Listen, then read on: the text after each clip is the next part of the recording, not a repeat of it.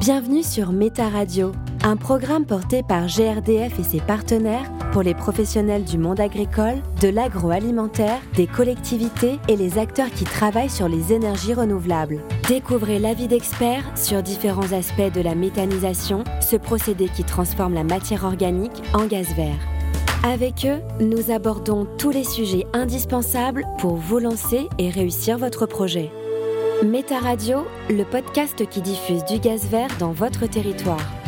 Au cours de cet échange, vous découvrirez l'entreprise Molino, spécialisée dans la valorisation des déchets alimentaires par le compostage et la méthanisation. Stéphane Martinez, son fondateur, nous parle de sa création, de son fonctionnement et des valeurs qu'il défend au sein de son entreprise. Bonjour euh, Stéphane Martinez. Oui, bonjour. Vous êtes le fondateur de Moulino, une entreprise qui collecte les déchets alimentaires auprès de, restaurants, de cantines d'entreprise, que vous recyclez ensuite en compost ou euh, revalorisez euh, par méthanisation.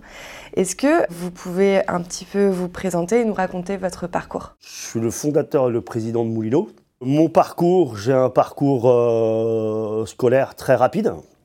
Ensuite, euh, ben voilà, je me suis mis à travailler euh, en tant qu'enseignant, prof de tennis.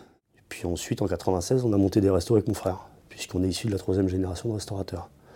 Et aujourd'hui, je me retrouve euh, avec une entreprise merveilleuse, avec un fort impact. justement, de quelle envie elle est née, Moulino C'est quoi les valeurs que vous portez via l'entreprise? Moi, je viens d'un monde de petit entrepreneur dans, ma famille. Du côté de mon père, j'ai sept oncles qui avaient tous des garages, des garagistes, des tauliers.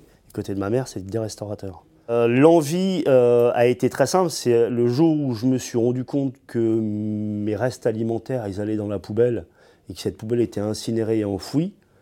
Je me suis dit, tiens, c'est bizarre. Euh, mettre de la matière organique dans un four, ça va pas ramener de l'énergie. Donc c'est là où, en regardant et en observant un peu ce qui se faisait en France et dans le monde surtout, j'ai vu qu'au Canada, ils faisaient du lombricompostage. Ça, ça m'a plu. Je suis dit, tiens, c'est quoi? C'est tu donnes à manger des vers de terre, des restes alimentaires qui font super engrais, que tu remets dans les champs. Euh, j'ai démarré comme ça. Voilà. C'est un peu l'envie a été de se dire, il y a quelque chose à faire, puisqu'il n'y a rien de fait derrière. Et dans l'histoire de la restauration, il y avait les seaux à cochons à une époque dans les cuisines. Ma grand-mère, elle avait un seau, elle mettait des épluchures dedans ils venaient les chercher, et puis ça, ça, partait en nourriture animale. Le, café aussi, le mar, était récupéré par les jardiniers, le, pain, euh, bah, s'ils n'en faisaient pas du pain perdu ou, des choses comme ça, parce qu'il vient de la terre, retourne dans la terre, et les anciens, ils l'avaient bien en tête. Donc voilà pourquoi j'ai fait ça. Euh, donc il y a le lombricompost et la méthanisation. Comment vous êtes formé à la méthanisation? Ben, Formé à la méthanisation, au, tout début de cette aventure, euh, quand j'ai voulu vraiment mettre en place les actions, c'était d'abord le lombricompostage, c'était dans mon resto. Et quand je suis parti avec plusieurs clients, etc., euh, la méthanisation, je me suis rendu compte que c'était de la matière organique sans oxygène. C'est un premier. Voilà, moi je suis très simple.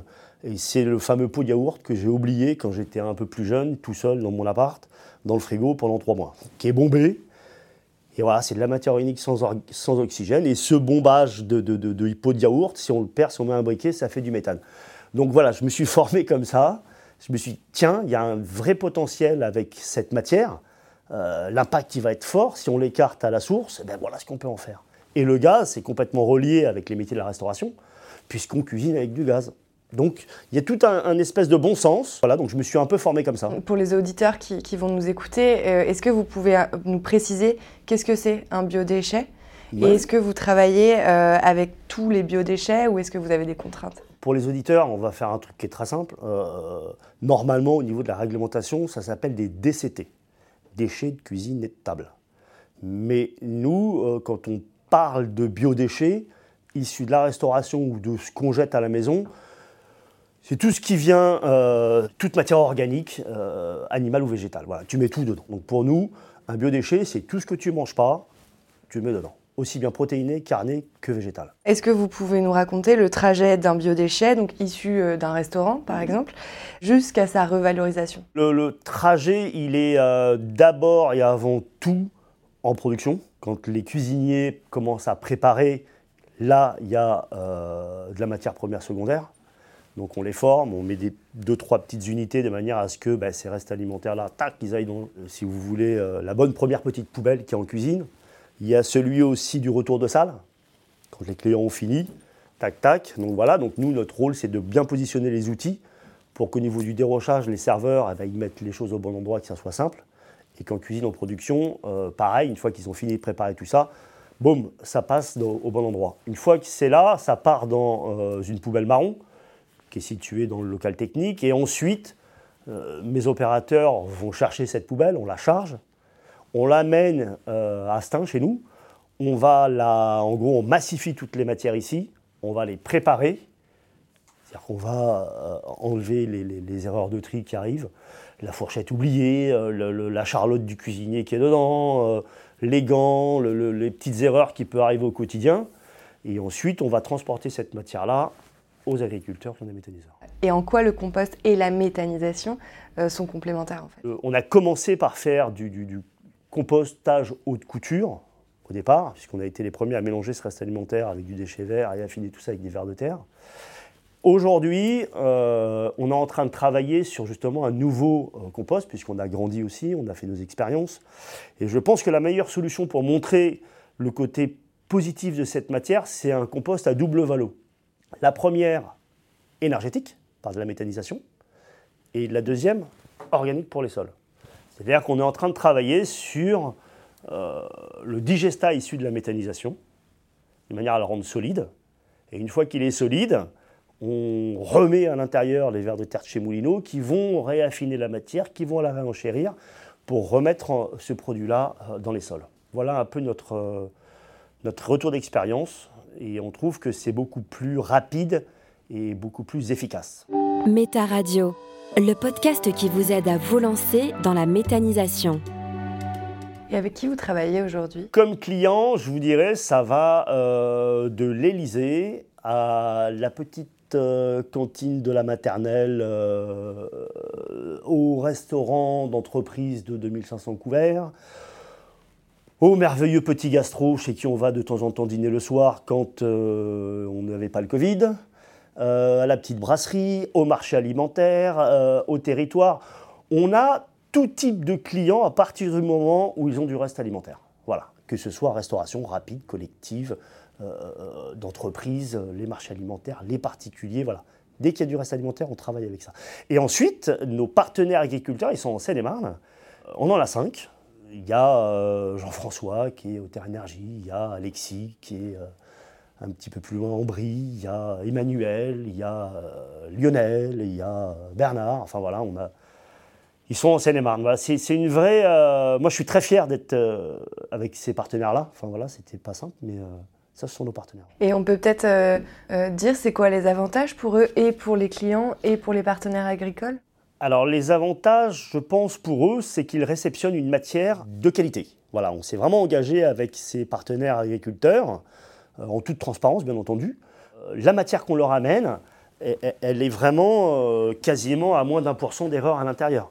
Donc ils en font du méthane et eux, ce qui les intéresse, c'est ce qui m'a plu aussi chez nos partenaires, c'est qu'ils euh, remettent du digesta dans leur champ et qu'ils ne veulent pas de, plastique. Voilà. Ils veulent pas de plastique, ils ne veulent pas d'impureté, ils veulent vraiment montrer que la chaîne, elle est euh, belle du début jusqu'à la fin. Et pour vos clients, j'imagine que euh, ça leur permet d'avoir une démarche très écologique en fait. Écologique, oui, moi je parlerais plutôt de bon sens. Voilà, parce que derrière ça, ben voilà, nous, on garantit le retour au sol de vos déchets qui pour nous sont plus des déchets mais une matière première. Donc nous, euh, on leur garantit le fait que ben, la matière, euh, ça va dans une sorte d'économie circulaire, hein, c'est du bon sens. Nous, on la prépare, tac, c'est une matière première pour les agriculteurs. Boum, nous derrière, on remet ça dans les sols aussi. On a des partenaires euh, maraîchers chez lesquels on apporte du compost pour qu'ils refassent des légumes. Voilà, on leur explique un petit peu tout le mécanisme. Mais il n'y a pas que ça, il y a aussi l'impact social. Hein. Enfin, je veux dire, c'est très important pour nous aussi. Voilà, on a des vraies valeurs, c'est un nouveau métier, chauffeur-collecteur, donc voilà, on a, on a beaucoup de, de, valeurs à ce niveau-là. Est-ce que vous pouvez expliciter euh, qu'est-ce que vous voulez dire par impact social? Bah, L'impact social, dans nos valeurs, Moulineau, depuis le départ, j'ai toujours pensé que c'était un nouveau métier. Voilà, un nouveau métier, une nouvelle filière, donc ça s'encadre, euh, ça se forme. Voilà. Qu'est-ce qu'un biodéchet? Euh, ben, tous nos chauffeurs aujourd'hui savent ce qu'est un biodéchet, tous nos chauffeurs savent qu'il ne faut pas avoir à l'intérieur du plastique quand ils vont lever les bacs, Tous nos chauffeurs savent ce qu'est la méthanisation, savent ce qu'est le compostage, savent ce qu'est un ver de terre. Voilà, ils sont vraiment formés à ce nouveau métier. C'est nos premiers ambassadeurs aussi de Moulineau, puisqu'ils sont sur le terrain, donc euh, ils disent bonjour à nos clients, ils sont dans les camions. euh. voilà, ça, ça fait partie euh, de, nos, de nos valeurs. On est aussi entreprise d'insertion. Donc voilà, là, on travaille sur un- un- un- une formation d'ambassadeur de tri et de reaper. Je pense que c'est une filière d'avenir pour des emplois de bon sens. Justement, pour qu'une collaboration soit bonne, que ce soit un succès, c'est quoi les bons facteurs? Il faut contacter l'entreprise Moulineau, hein, je pense, c'est important. Ça, moi, les bons facteurs pour mettre en place cette filière, ben, il faut euh, bien entendu accompagner les, les producteurs de cette matière première.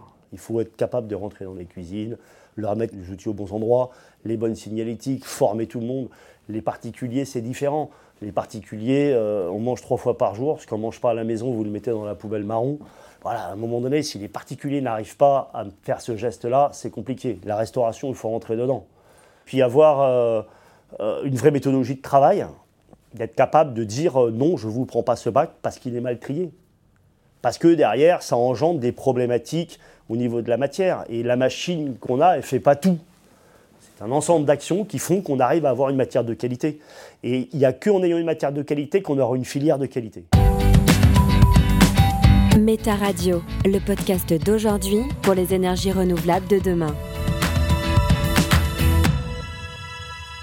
On arrive sur euh, ma prochaine question. J'allais vous demander euh, quels étaient les freins à la valorisation euh, des déchets euh, par la méthanisation? Pour les gros producteurs privés de la restauration, euh, c'est des freins économiques.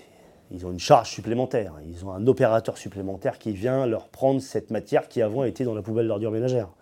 Ils n'ont pas de compensation au niveau des tarifs. C'est un peu compliqué. Mais ils ont compris c'est du bon sens. Après, euh, les territoires doivent commencer à s'engager aussi. 2024, l'obligation de tri est pour tout le monde. Donc les territoires, il faut anticiper ce sens de l'histoire. Je veux dire, à un moment donné, il faut y aller.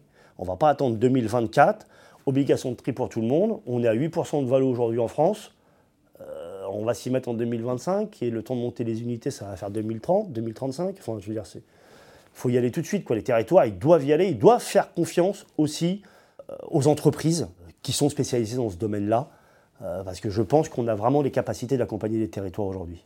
On sait faire sur les privés et on peut montrer aussi tout ce qui est économie circulaire au territoire en leur mettant en place des filières vertueuses où euh, il- le territoire, et nous on fait le pont entre le territoire et les agriculteurs et la filière sera bien amenée comme ça. Donc il y a plusieurs acteurs qui se positionnent pour valoriser euh, les biodéchets via la méthanisation ou le compostage. Qu'est-ce qui distingue Moulineau de ses concurrents? Je vois beaucoup d'opérateurs qui, qui- ou des jeunes entreprises qui s'y mettent. J'en ai pas vu encore euh, euh, qui nous ressemblaient. Voilà, ils sont, il y a d'autres unités. hein. Il y en a qui font du compostage euh, de quartier, qui alimentent ces composteurs et qui, et, qui font fonctionner ces composteurs. Il y a et aussi des, des- des- des entreprises qui collectent avec des vélos, qui font fonctionner tout ça. Il y a des gros, mais les gros industriels aujourd'hui ne sont pas sur ces petits marchés-là, ils sont plutôt sur l'agroalimentaire, les gros volumes. Euh, Moulineau, nous, on a, voilà, on est un peu, je- j'espère, et je pense qu'on est pionnier dans cette démarche-là. On est une entreprise de bon sens. Euh, on est là pour mettre un fort impact environnemental, un fort impact social, et on est là aussi pour gagner de l'argent. Mais c'est plus long pour gagner de l'argent que certaines entreprises. Mais euh, voilà, nous, on a vraiment une, une envie de, et moi surtout, j'ai une envie de, de- de- de grandir, mais grandir parce que je vois que les personnes qui travaillent chez nous sont contentes quoi, de venir au boulot, elles sont contentes et fières de dire qu'elles travaillent chez Moulineau. Donc plus on aura des biodéchets, plus on permettra à des gens qui sont liés de l'emploi de les former, de les réintégrer. Enfin voilà, c'est ça qui, qui- qui- qui est beau par rapport à certaines entreprises. Oui, et puis il y a vraiment la création de ce cercle vertueux en fait euh, du restaurant par votre entreprise, puis à l'agriculteur, et puis C'est un partage des valeurs. C'est pas un qui prend plus que l'autre. Vous écoutiez Méta Radio, le podcast qui diffuse du gaz vert sur votre territoire. Retrouvez toutes les autres thématiques pour en savoir plus sur les projets de méthanisation sur le site projet-méthanisation.grdf.fr et écoutez les épisodes sur votre plateforme de streaming préférée, de Spotify à Deezer, en passant par Apple et Google Podcast pour tout savoir sur le montage d'un projet de méthanisation. Merci de votre écoute.